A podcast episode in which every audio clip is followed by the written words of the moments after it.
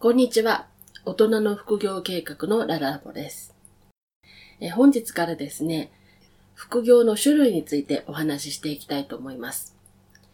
まあ、副業をやるにあたって、どういうものがあるのか、自分にどういうものが向いてるのかっていうのがわからないと、やはり取り組めないと思いますので、えー、こんなものがあるよっていうのをまずは紹介したいと思いました。それで、昨日、えー、リストアップをしていたんですけれども、実に20種類ぐらい私がおお話しできるものが見つかりまして、いや、すごいなと思いました。これを話すだけで8月が終わっちゃうんですよね。1日1本配信したとして。まあ、それが20本まとめてやるのがいいのか、え途中で他の話題を入れたらいいのかはちょっと今後の考えるべきところですが、まあ、とにかく20数本、えー、お届けしたいと思いますので、この中から、え、ご自身に向いているもの、それから逆にこれは絶対無理だなっていうものを見つけていただければ副業の第一歩になるのかなと思っています。そして今日お話しするのはその中のライターです。えー、ライターはですね、私が一番長く収入を得ている、私はプロとしてやっているんですが、その手段でもありますので、まあ一番詳しくお話しできます。またですね、あの、一時期、一時期というか15年ぐらいにわたって、えー、グループで活動しておりまして、新しい人の中に新人さんを交え、周りの人がフォローしながら、えー、仕上げていくというのをずっとやっておりますので、いかに新人さんに一人前になってもらうのかというのを長くやってきたので、それを通じた結果、ライターほど副業に向いている仕事はないとも思っていますので、このようなお話をしていきたいと思います。まず、ライターには web ライターとそれ以外にがあると思っています。この二つに分けるのはちょっと乱暴でもあるんですが、ウェブライターはまあ、ウェブ向けの記事を書くこと。それからそれ以外のところは、例えば雑誌だったり、まあ新聞もそうなんですけれども、まあ、新聞記者は一部のそうですね、条件が恵まれた方しか書けないので、まあ雑誌、それから広告なんかもそうですね。これについてはちょっと専門的なことになりますので、まあいろいろなスキルも必要ですが、えー、いろいろ使っちゃいけない言葉とかもありますので、ちょっとこれは別として、えー、ウェブライターについて今回はお話ししたいなと思っています。で、このウェブライターが副業にすごく向いていると思ってるんですね。ウェブライターがどういうふうにしてお金をもらうのかというと、まずクライアントがいて、こんな文章が欲しいんだよという話を聞きます。まあ聞く場合もあれば、ウェブで見る場合もあるんですけれども、で、それに要望に合うような文章を書いて、それに対してお金をもらいます。このジャンルが今すごく多いんですね。例えば、何か精通した分野とか、例えばオタクですごく、えー、このジャンルに詳しいんだよっていうところがあればそれを書けばいいですし、よく聞くんですけど、私は主婦だから専門分野なんてないんだけどって言うんですが、絶対例えばお料理がうまいとか、あとお料理が下手であれば、下手ななりに作れるお料理とか、あとは、パソコンなんか使ったことないんですよっていう人が、いかにしてパソコンが使えるようになるのかっていうのを、順を追ってお話をしていくということができるんですね。やはり、あの、その道に精通した人はそれなりの見方ができるんですけれども、新人の頃、初心者の頃の目線って結構忘れてしまうんですね。でも、読者の方はその初心者だからこその視点というのがすごく重要なわけで、初心者の方が書いた文章の方が見られるということも実際見られるし、アクセスも稼げるということも、えー、一つの、えー、実績としてあるので、そういう見方をする、そういう見方から書いていくというのがすごく重要なことでもあります。なので、えー、誰もがみんな新人さんで何についても初心者だって言うんだったら、それなりの得意分野がある意味あるというふうに考えていただいて、どんなことでも書いていただける、文章化することができるというのがこのウェブライターです。あとですね、意外なことだと思われるかもしれないんですが、えー、サラリーマンをやってる方っていうのは、えー、そのジャンルに精通しているんですね。それはそうですよね。普段からそのジャンルのことにずっと関わってるわけですから。ただ、そのジャンルに関わりすぎると、それがすごい情報であるっていうことに気がつかないということがあります。サラリーマンだったら、えー、もちろんばらしてはいけない情報をばらすという、そこはノーなんですけれども、大体そのジャンルについてお話を書いていただくと、え、これってすごい情報ですよ。これこう、こういう情報ほど必要なんですよっていうことが結構出てくるんですけど、ご本人は、いやいや、こんなの誰でも知ってる常識ですよっていうふうに言われるんですね。実はその常識って言われている、感じている部分っていうのが、実は多くの場合、そのジャンルじゃない方にはとても貴重な情報になりますので、そういうことを書いていくだけでアクセスは稼げるようになります。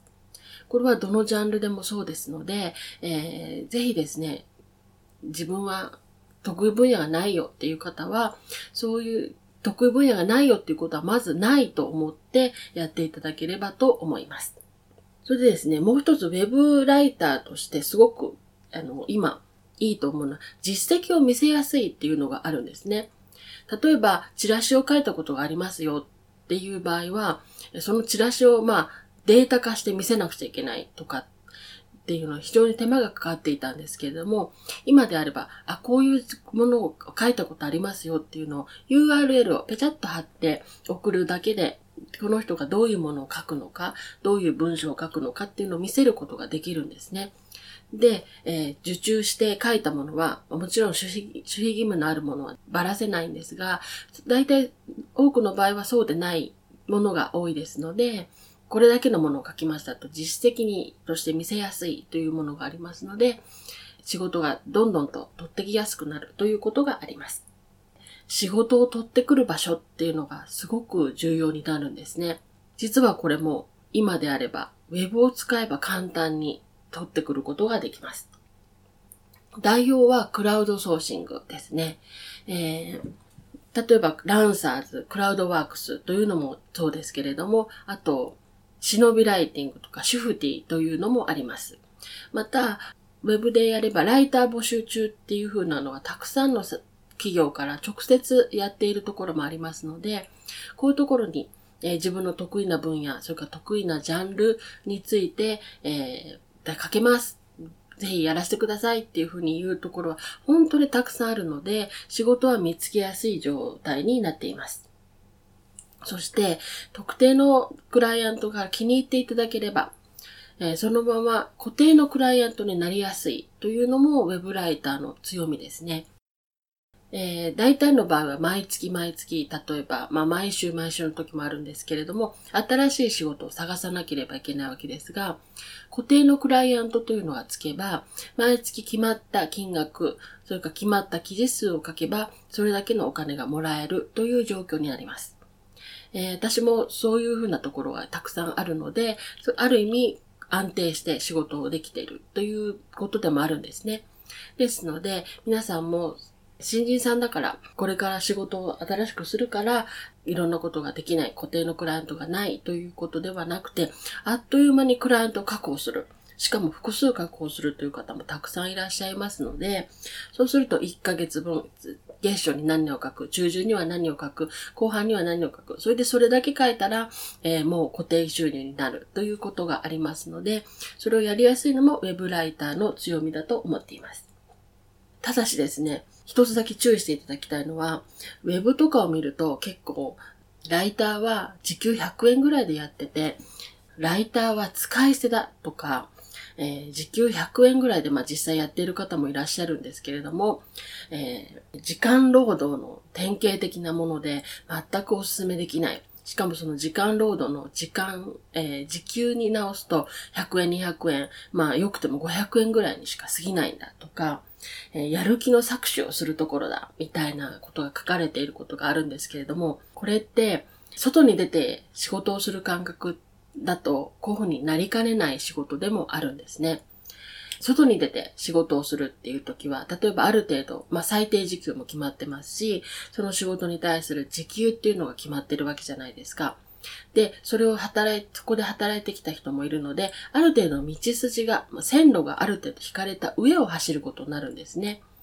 そうすると、これができるようになったら次はこれ。で、それができるようになったら次はこれ。これまでできるようになったら時給がアップしますよ。っていう風なものが決まっているんですけれども、副業っていうのは自分で自分の、仕事の裁量をしていくものなんですね。